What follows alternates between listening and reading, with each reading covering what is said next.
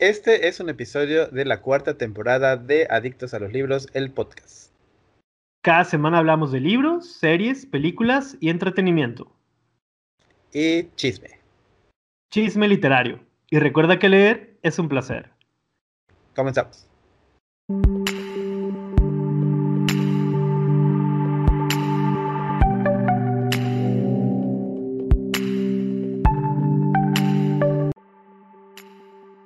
Hey, ¿qué tal, adictos?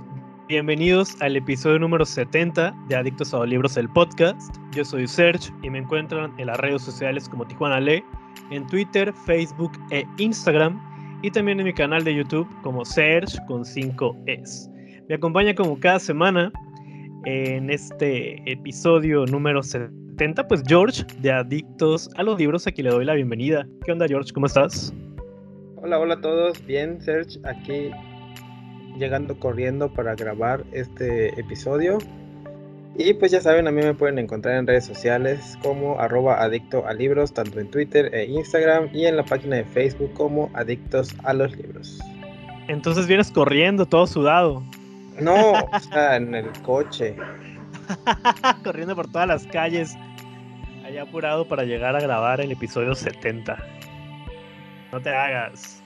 Ni siquiera te diste un regaderazo. No, porque me acabo de bañar casi. En la mañana. Igual cuando salí. Bueno, bañado en sudor.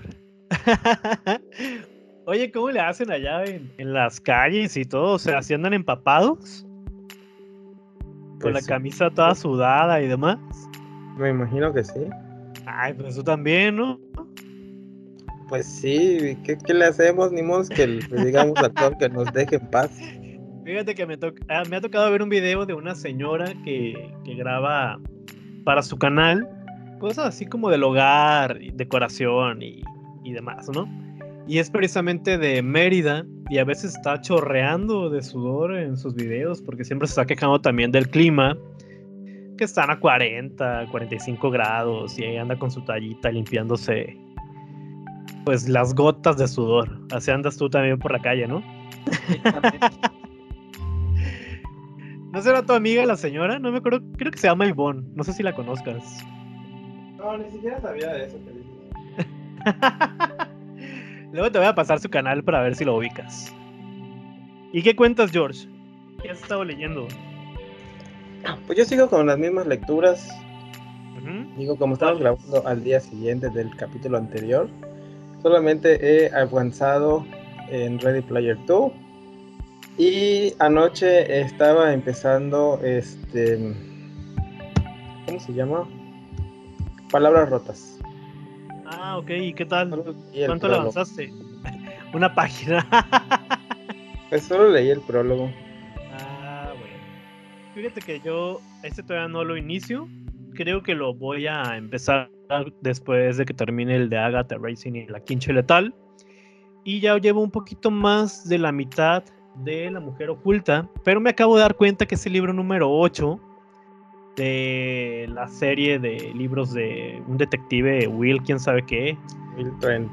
Ah, bueno. Entonces por eso es que comentaba en el, en el episodio anterior que para mí ha sido un poquito difícil conectar con los personajes y a pesar de que supuestamente son autoconclusivos, siento que nos falta conocer un poquito más acerca de los personajes. Entonces no sé si fue muy buena idea el iniciar con este pues, libro número 8. A pesar de que los de Agatha Christie que hemos estado leyendo pues no lleva una relación o un seguimiento, pero siento que conocemos un poquito más a Poirot. Sin embargo, en este, en este número 8 de, de La Mujer Oculta o de la serie de Wilt, ¿Will qué? Dije. Wilt. de Will Trent. eh, siento, no sé, que, que hace falta más información o que era importante iniciar con el libro número 1. Sin embargo, la número uno? trama no me, no me ha parecido del todo atrapante. Pero pues ya llevo como un 65% del libro. Seguramente lo voy a terminar entre hoy y mañana. ¿Y cuál es ¿Qué el ibas a mencionar? ¿Cuál será el número uno?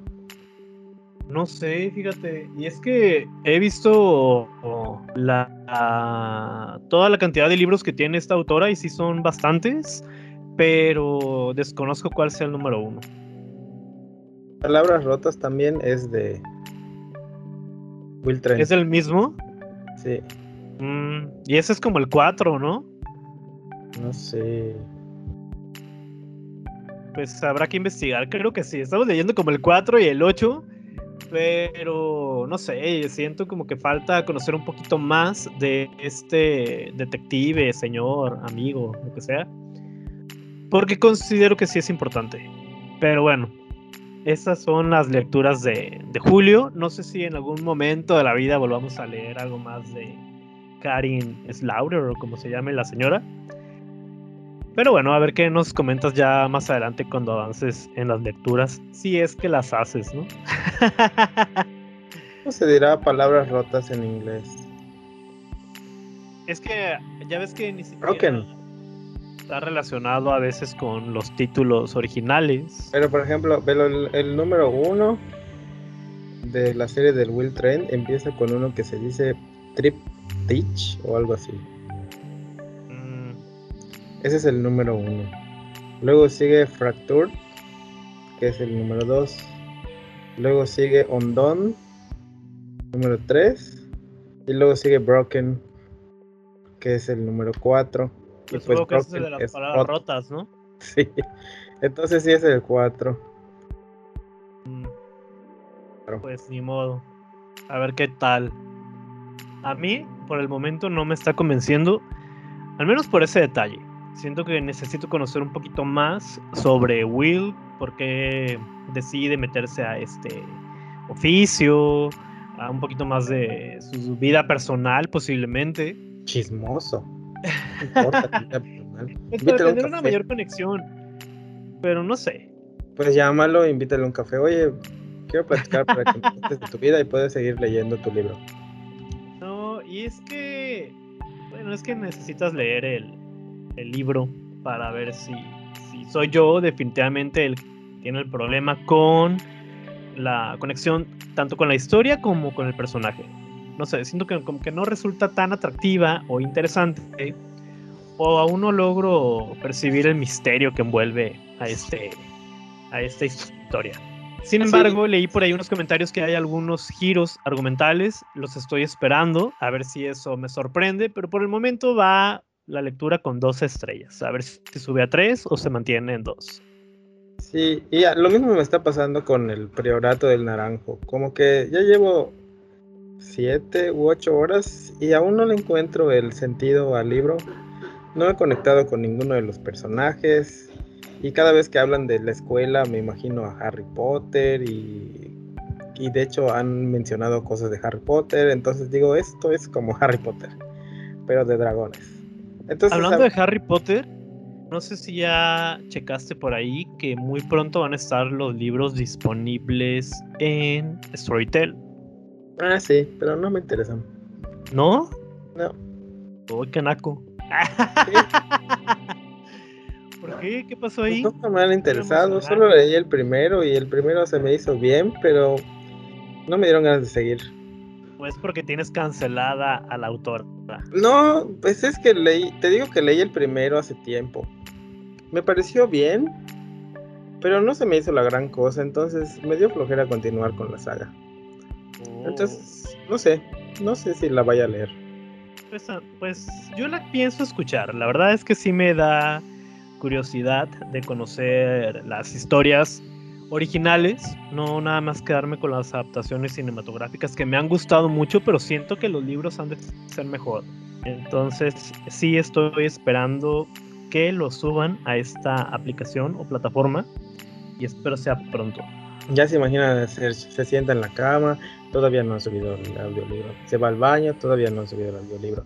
Se va a comer, todavía no han subido el audiolibro. se va a dar clases, todavía no han subido. Así se la pasa todo el día. Solamente hice próximamente. ¿Cuándo? ¿Quién sabe? Y fíjate que ayer que estábamos mencionando, bueno, en el episodio anterior, que fue del libro vaquero, en un momento hiciste mención a Calimán, ¿no?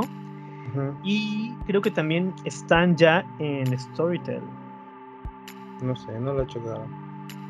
Mm, Bueno, no has hecho nada, George. Nada relacionado con la lectura. No, por culpa de, por tu culpa que contratamos HBO, ahora solo me la paso viendo HBO. Lo bueno que el George es el adicto a los libros. bueno, a tener los libros ahí guardados, pero no a leer.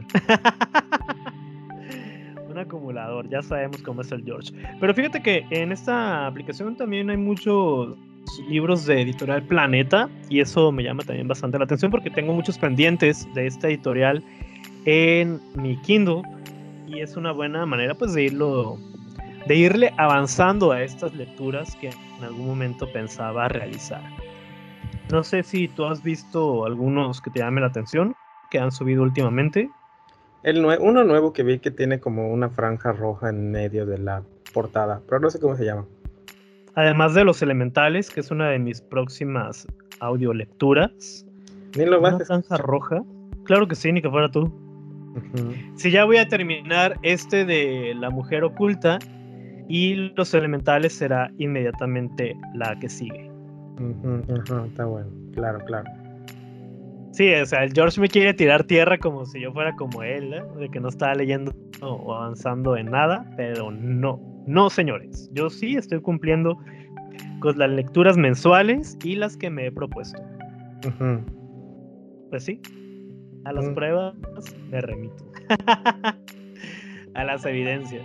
¿Y qué has estado viendo, George? ¿Avanzaste algo en alguna serie? ¿En algún video de YouTube? No sé. Pues ayer vi que publicaron la serie de Resident Evil. Darkness Infinity o algo así. Y pues ayer la terminé. Oh. ¿Y qué tal? ¿Cuántos episodios son? De 25 minutos. Ajá. Y pues yo pensé que iba a ser una serie de 10 episodios y solo fueron 4. Entonces por eso se terminó. Ah, pues súper rápido, una hora. Sí, es como haber visto una... De hecho, hubiesen hecho mejor una película en lugar de una serie. Pero bueno, no soy... No soy de los que trabajan en Netflix, ¿verdad? Para decirles que hubiese estado mejor la película. Pero bueno. El, estuvo bien, creo. Eh, la trama va después. No sé si tú llegaste a jugar Resident Evil en algún momento, pero. en el, PlayStation, solo el 1. Ajá.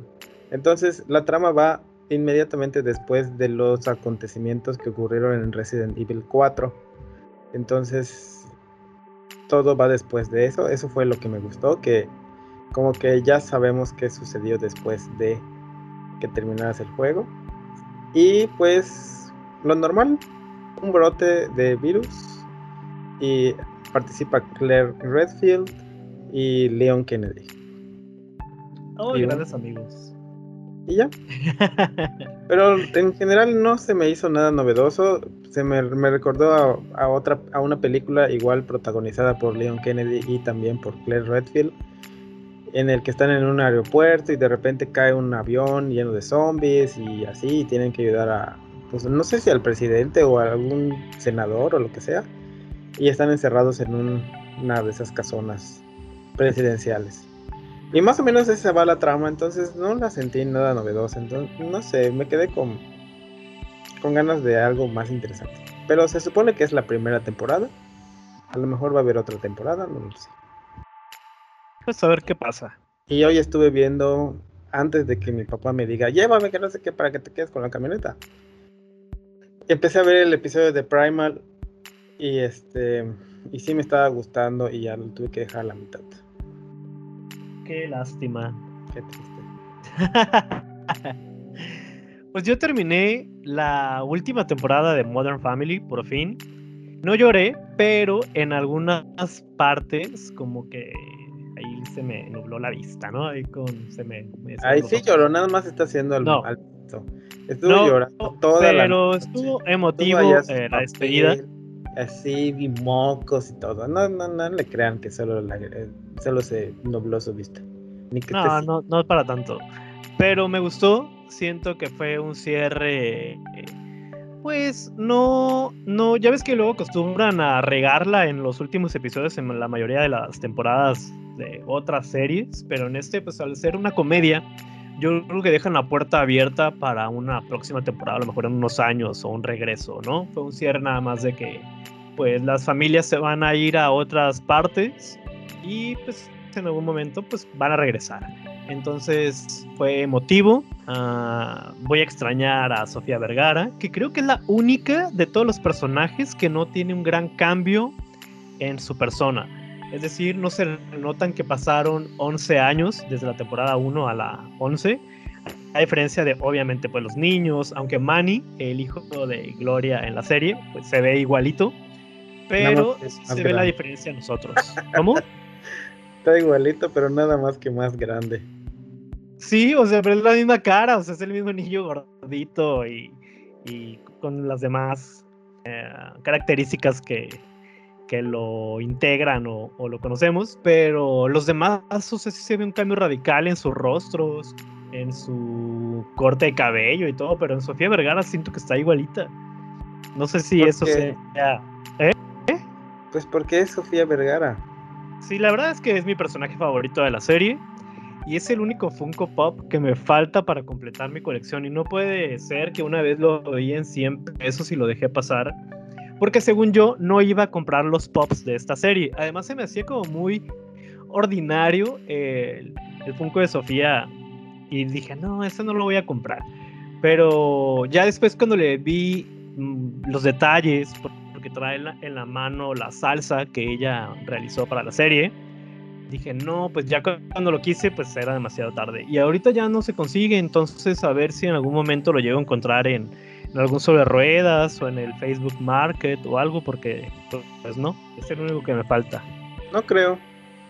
Yo creo que sí, pero eventualmente lo conseguiré. dijeron, ya no vamos a seguir sacando tus y fíjate que una vez encontré la edición Chase, que, que les cambian un poquito la ropa. Y también estaba medio baratona, pero pues no, los dejé pasar. A ver si después los encuentro. Mi pop de Sofía Vergara o Gloria de Modern Family. Y pues ya voy a empezar, no sé si, si la del Good Doctor o la de esta de los zombies. O, también subieron ya la temporada número 4 a Typical en Netflix, ya la última. Y también tengo muchas ganas de verla. Y también ya y, películas. Y, espera, espera. Y en cuanto a Survivor, ayer estaba viéndolo muy a gusto, pero empezaron a hablar estas hienas malditas. Y me dio tanto coraje que mejor me puse a editar unos videos, hacer algunas cosas, porque la verdad es que no soporto a Alejandra ni a Paco. Espero que en una de las pruebas se ahoguen. o se entierren ahí una estaca, un cuchillo, no sé. Pero esas víboras tienen que salir ratas de porquería. Las odio. Y este domingo, pues a ver quién sale en la eliminación. ¿Y cuál dices que subieron a dónde? No, que subieron nuevas películas en HBO. Sí, la del conjuro, ¿no? Ya está. El conjuro, ya está la de Tommy Jerry. Ah, también ya está la de Tommy Jerry, qué cool. Sí, ya hay varias. O sea, ya están aumentando su catálogo y eso me gusta. Pues está bien porque es una opción más. Lo bueno que la conseguimos a un buen precio. Que si es sabido, hubiera utilizado mis seis meses gratis también, pero pues bueno. Entonces sí, ya está El Conjuro, Tommy Jerry, Godzilla contra King Kong. Godzilla, ándale, y ese, ese estaba buscando, ¿cómo se llamaba? y muy pronto, o no sé si ya está, la de Mortal Kombat. Sí, muy pronto la de Mortal Kombat.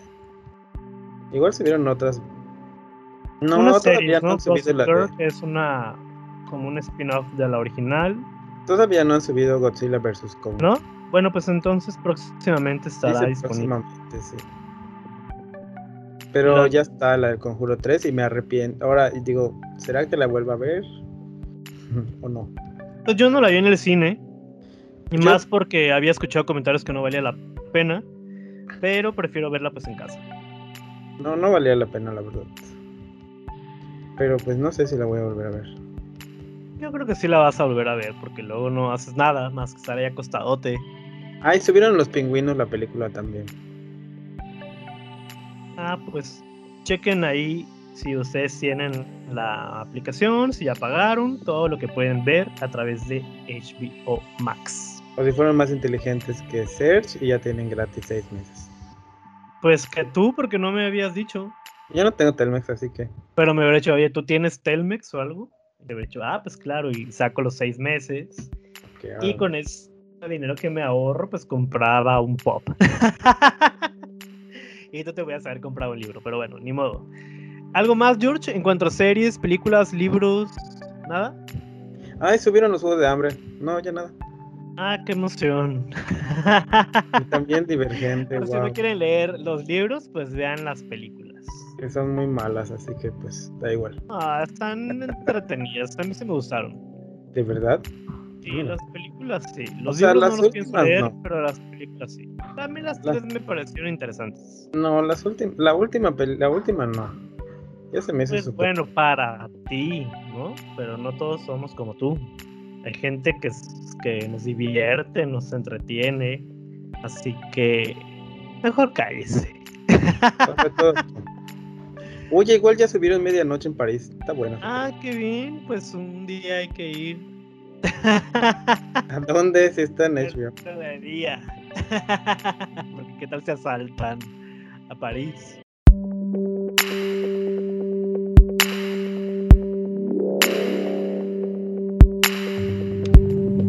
Oye, George, ¿y tú has leído libros eróticos? No.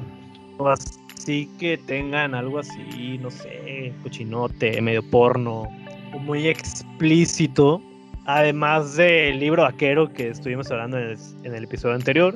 Pero te ha tocado en alguna lectura o en alguna novela gráfica que se aborde esa temática o esta situación. Haz memoria. Yo recuerdo no. No tanto. No tan Creo que en algún episodio mencionaste algo sobre un libro que te daba como cosa leer este tipo de, detalles, ¿no? Pero no recuerdo cuál, cuál título fue. Lo que pasa es que como eh, normalmente leo los libros de Stephen King, entonces Stephen King no es muy bueno a la hora de describir momentos amorosos y sexosos de sus personajes. Pero tampoco he leído nada así que digas, guay, puro sexo. No. Pero ni una escena así sexual.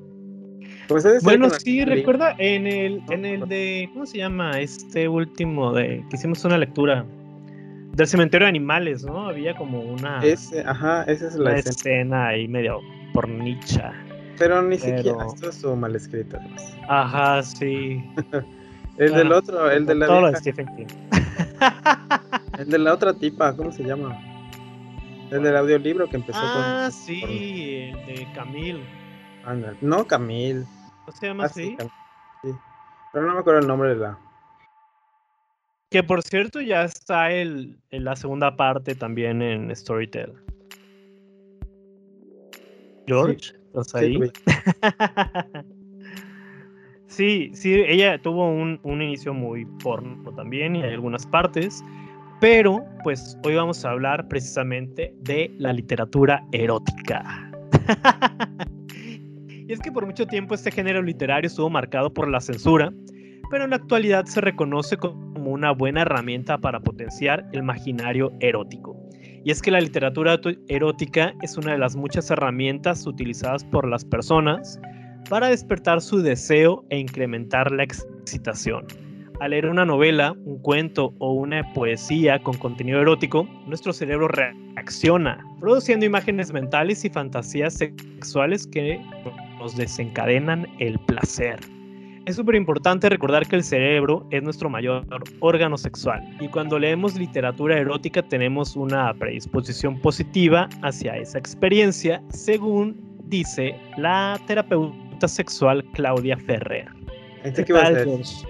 Ese que ibas a ¿Eh? decir. Carrie Bradshaw. no, yo no estoy viendo esa serie, pero pues tú nos puedes ilustrar un poquito más si es real lo que está mencionando la terapeuta. Pues la serie está más ligada a la relación, no bueno,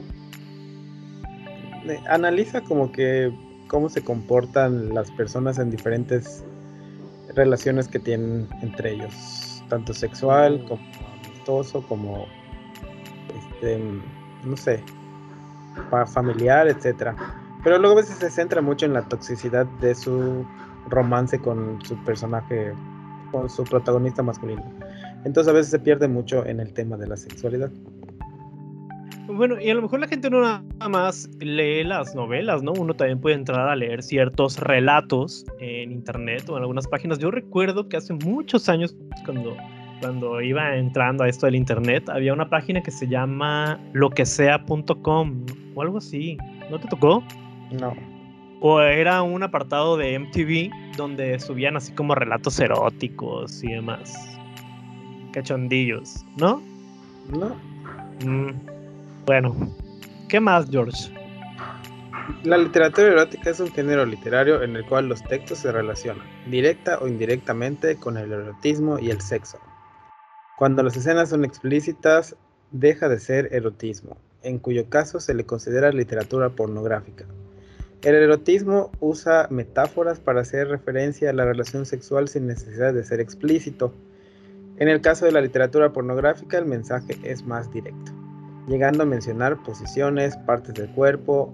Dentro de, dentro de este género pueden encontrarse habitualmente novelas de ficción de contenido erótico, historias cortas o cuentos, poesía, obras de teatro, memorias y manuales de sexo.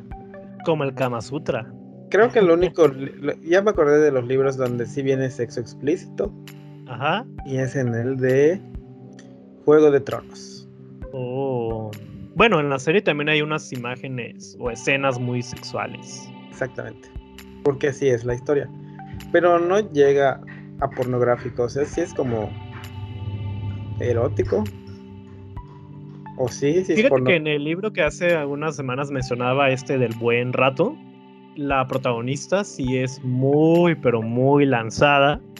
Y sí menciona cosas así, pues muy explícitas, ¿no? O sea, a mí no me incomoda leer esto, este tipo de literatura, pero sentía que ya era demasiado, o sea, todo giraba en torno a sus ganas, a su deseo y al placer que quería sentir, entonces decía, bueno, y esta tipa, pues que agarre ya un vibrador o algo, ¿no? O sea, porque tiene que estarse lanzando en cada momento, en cada situación que se le presentaba pero creo que para la gente que está acostumbrada a leer ese tipo de historias, pues es ya muy normal, pero en caso de que no sea tan recurrente en la literatura que uno elige, pues sí puede resultar como pues demasiado explícito, muy eh, innecesario, porque a veces las historias ni siquiera se justifica que aparezca un desnudo o una escena sexosa como en ese libro que también leí hace algún tiempo que se llamaba Depa para dos, sentía como que había ciertas escenas un poquito forzadas o innecesarias relacionadas con el sexo. Pero pues bueno, para todos los gustos hay. También la literatura erótica nos invita a descubrir y conocer nuevas prácticas sexuales más allá del coito penetrativo.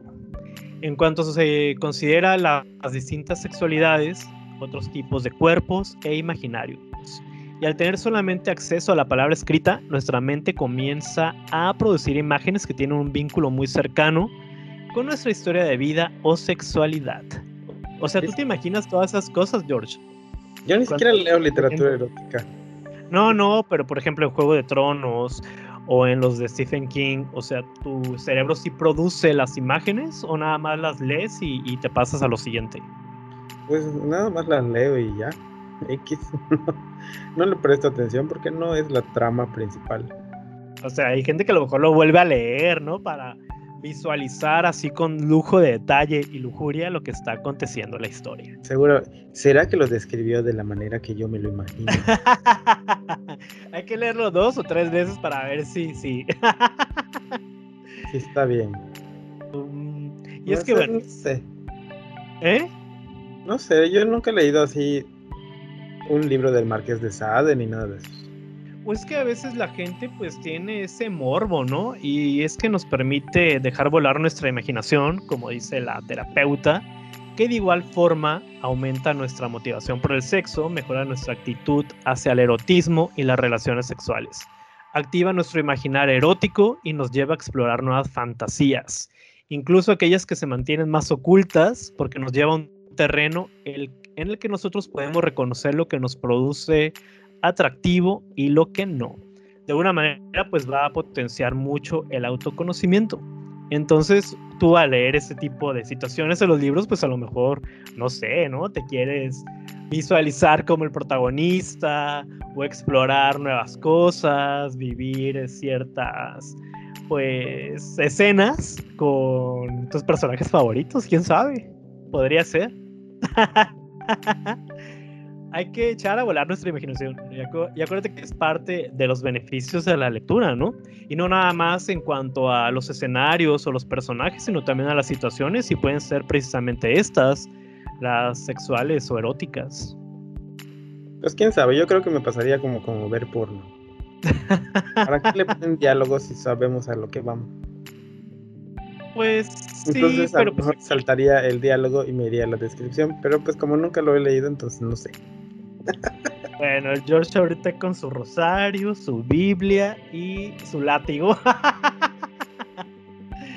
Dándose ahí en la espalda.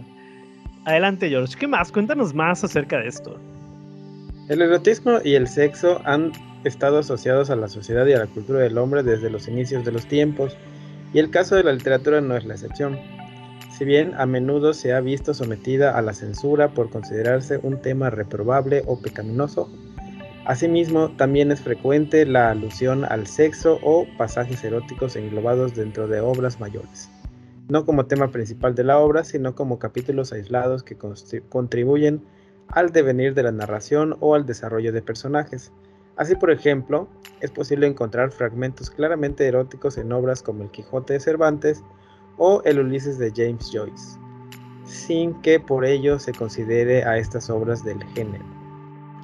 La llegada de las nuevas tecnologías también han supuesto un incremento en las actividades de la literatura erótica, al igual que en otras manifestaciones erotizadas como la fotografía o el cine.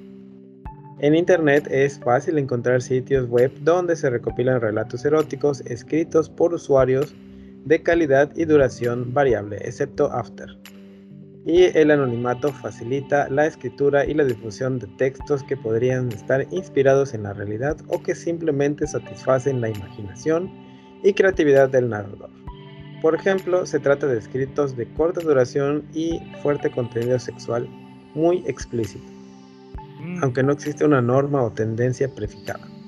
Abunda la temática prohibida o desaprobada socialmente. Contextos relativos a diferentes filiales, filias y argumentos inmersos en actividades como el sexo con menores, el incesto y el sadomasoquismo.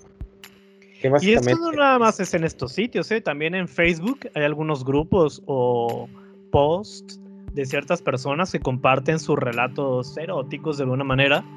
Y sí están medio fuertes, ¿eh? muy cachondillos, muy elevados de tono. Así que de alguna manera invitan a que uno, ah, pues ahí, no sé, ande pecando. ya se imaginan a Serge buscando grupos de Facebook eróticos. No, no, no soy tan así de los relatos. Prefiero ver otras cosas. no estar leyendo ese tipo de cosas, pero, pero sí hay mucha gente que satisface su imaginación, entonces sí considero que hay gran parte de lectores de este tipo de género, ¿no crees? Pues sí, hay de todo.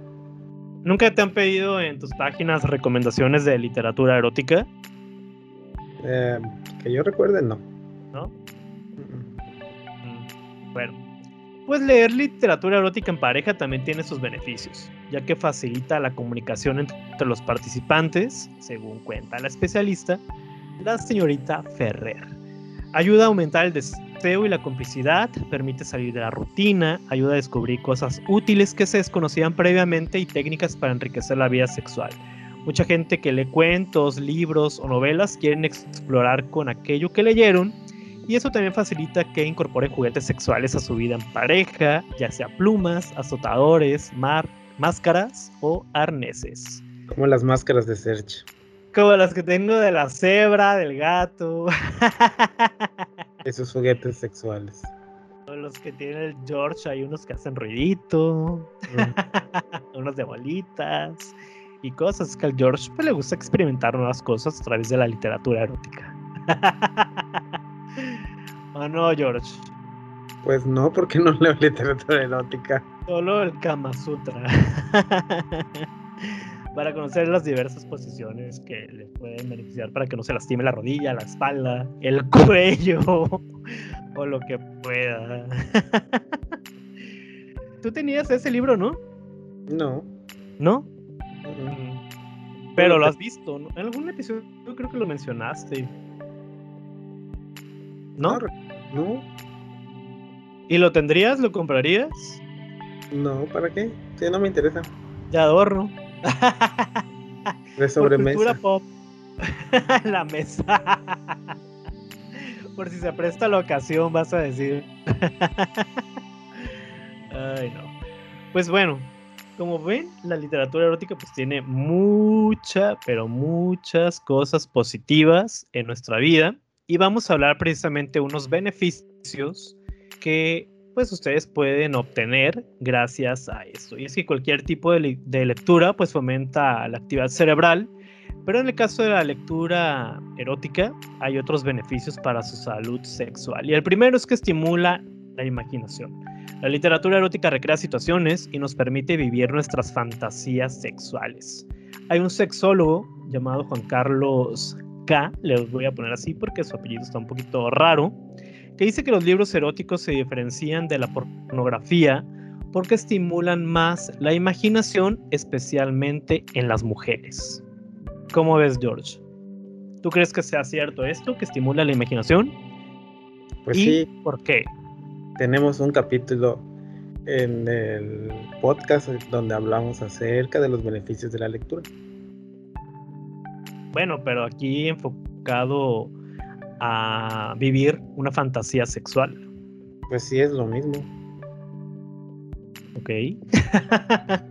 el número dos dice que incrementa el deseo sexual y es que la imaginación es el primer paso para despertar la libido o el deseo sexual por lo que imaginarte en situaciones eróticas dentro de una historia puede ser una buena estrategia. Recuerda que lo erótico tiene mucho que ver con la imaginación, con los sentidos, con el imaginarse, por lo tanto, mientras más material tengas en la cabeza, es mucho mejor. ¿Ves, George? Por eso tienes que leer más literatura erótica, para que tú puedas imaginarte en estas situaciones que se están presentando en estos libros. ¿Te animas o no? No, gracias. ¿Por qué, George? ¿Por qué tienes esa barrera frente a este género literario tan bonito? ¿Qué ni has leído tú? Yo sí, bueno, he leído, como te digo, este del buen, del placer, o no, ya ni me acuerdo el título. Pero hay otros libros de Titania que he leído anteriormente que también rayan en lo erótico y en lo porno.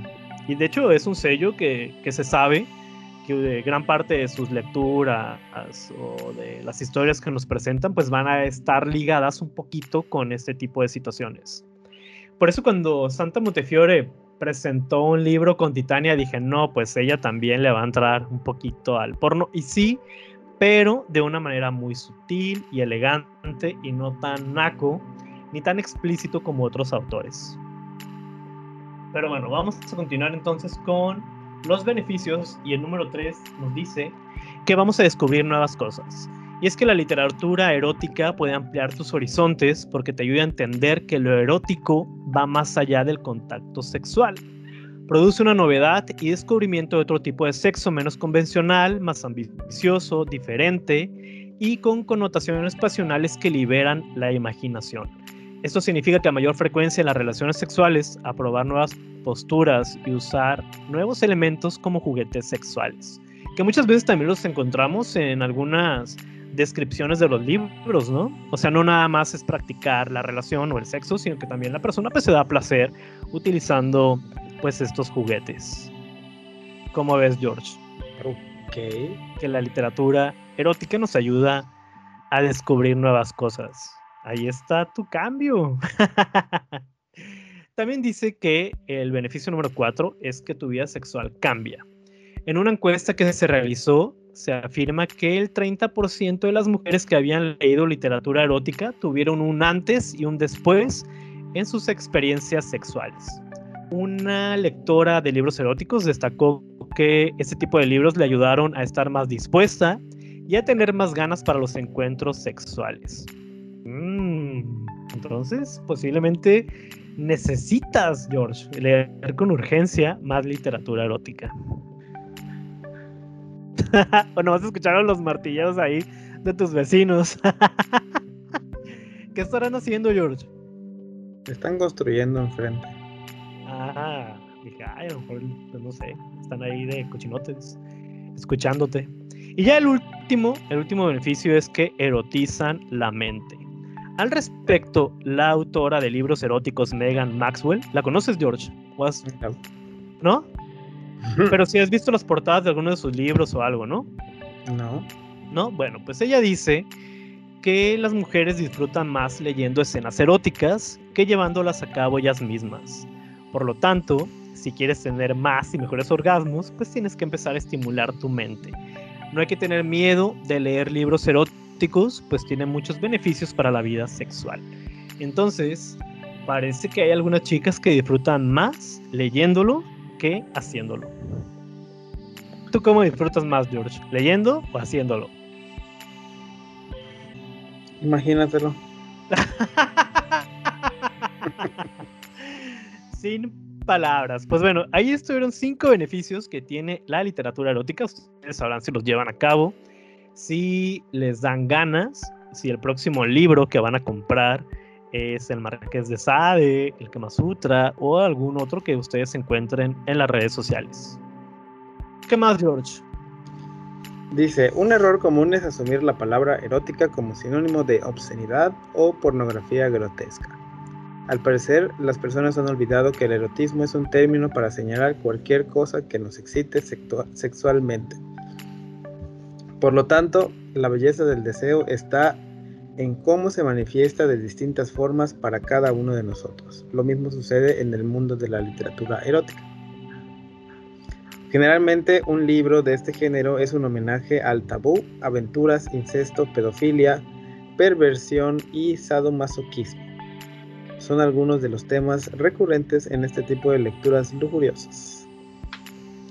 A pesar del éxito masivo de la saga 50 sombras de Grey, existen varios clásicos de la literatura universal con un contenido más rico en cuanto a intelecto y sensualidad se refiere. Y para demostrártelo, acá tenemos cuatro novelas eróticas destinadas a encender tu imaginación. Así que no lean 50 sombras de Grey. Mejor lean El amante de Lady Chatterley de D.H. Eh, Lawrence, que es eh, bueno, hay tres versiones de, Lady Chatterley. Un libro que siempre ha estado rodeado por un aura del escándalo. La tercera, la definitiva y la mejor de las tres, no se publicó completa hasta 1960. En El amante de Lady Chatterley, Constance pierde la virginidad antes de casarse y más tarde, ya con su marido paralítico, toma una soltura eh, toma con soltura un amante con el que tiene una larga relación antes de, su mítico encuentro con el guardabosques. El marido comienza a escribir y hacerse un nombre en el mundo literario, mientras que el amante, Oliver Mellors, es, es un oficial retirado. Asimismo, la existencia, la diferencia social entre ambos es enorme, pero eso lo impide esto lo impide el deseo insaciable que existe en su relación. Otro de los libros. ¿Has leído? No. Ah, ok. Otro de los libros es Madame Bovary de Gustave Flaubert, Flaubert, no sé cómo se dice. Oye, pero este sí es como muy famoso, ¿no? Sí, Madame Bovary sí es más conocido. No sé si hasta hay algunas adaptaciones cinematográficas, series o algo así. Sí, la soñadora Emma, una joven de provincia, casada como Marimar, ya sabes, casada con Charles Bovary, quien la ama pero es incapaz de comprenderla y satisfacerla. Buscará la realización de sus sueños en otros amores, pasionales, platónicos, pero ninguno de ellos logrará calmar su desesperada ansiedad y sus románticas inquietudes. La publicación de Madame Bovary provocó el escándalo de la burguesía francesa. Por lo tanto, contribuyó a un éxito editorial sin precedentes. Y después sigue nuestro favorito, el más conocido de los conocidos, Justin del Marqués de Sade. Es un referente también, ¿no? De la, literatura erótica. Sí, hay de hecho hay una siempre lo mencionan. Justin es un adolescente que recurre a todos los estamentos sociales para preservar su virtud. Y en todos los casos, en lugar de recibir ayuda, lo que encuentra es, la es incitaciones al vicio. Justin simboliza la virtud que con una escasa inteligencia debe enfrentarse a los engaños del vicio y contrariamente a lo que cabría esperar. En lugar de ser recompensada por mantener su virtud, lo que recibe es toda clase de agravios por cochinota. Luego sigue Delta de Venus de Anaís Nin. Escritos de principios de la década de 1940 por encargo de un excéntrico coleccionista de libros que insistía en pedir menos poesía y descripciones más explícitas en las, escenas sexuales. Los relatos de Delta de Venus no vieron la luz hasta los años 70. Ambientados en torno al París de la época e hilados por la aparición recurrente de personajes comunes de distinta importancia según cada cuento. Ofrece una visión libre de las relaciones humanas en las que el erotismo y el ansia del placer no excluye la, la belleza, el sentimiento, la amistad y la búsqueda de autenticidad. Entonces, a diferencia de Serge, que él solamente busca que les describan bastante bien las relaciones sexuales, estos libros les van a traer pues algo más de erotismo, buena literatura, cosas diferentes y clásicos. Eso sí, ya son clásicos porque tienen muchísimos años que salieron estas cuatro obras que nos acabas de mencionar. Y pues a ver si en alguna próxima lectura conjunta del 2022, si es que seguimos por acá, pues agregamos algo de esto de la literatura erótica para ver qué onda, para descubrirla con más profundidad y pues no sé, adentrarnos en este género que muy poca gente le da por aceptar que lo lee. Como que les da pena, ¿no? O sienten que los van a juzgar, que los van a criticar, pero no, pasa nada, ustedes disfruten. Imagínate ir por la calle con tu libro y la portada ya con una mujer desnuda. Sí, ¿qué tiene? escándalo. ¿Qué tiene de malo? ¿Qué pasa? ¿Alguien quiere pensar en los niños? ¿Qué tiene? bueno, pues ahí nos cuentan si ustedes han leído algo de literatura erótica, si les llama la atención, si tienen ganas, si reprimen, si en un futuro consideran que van a leerlo. Nos gustaría conocer su opinión al respecto.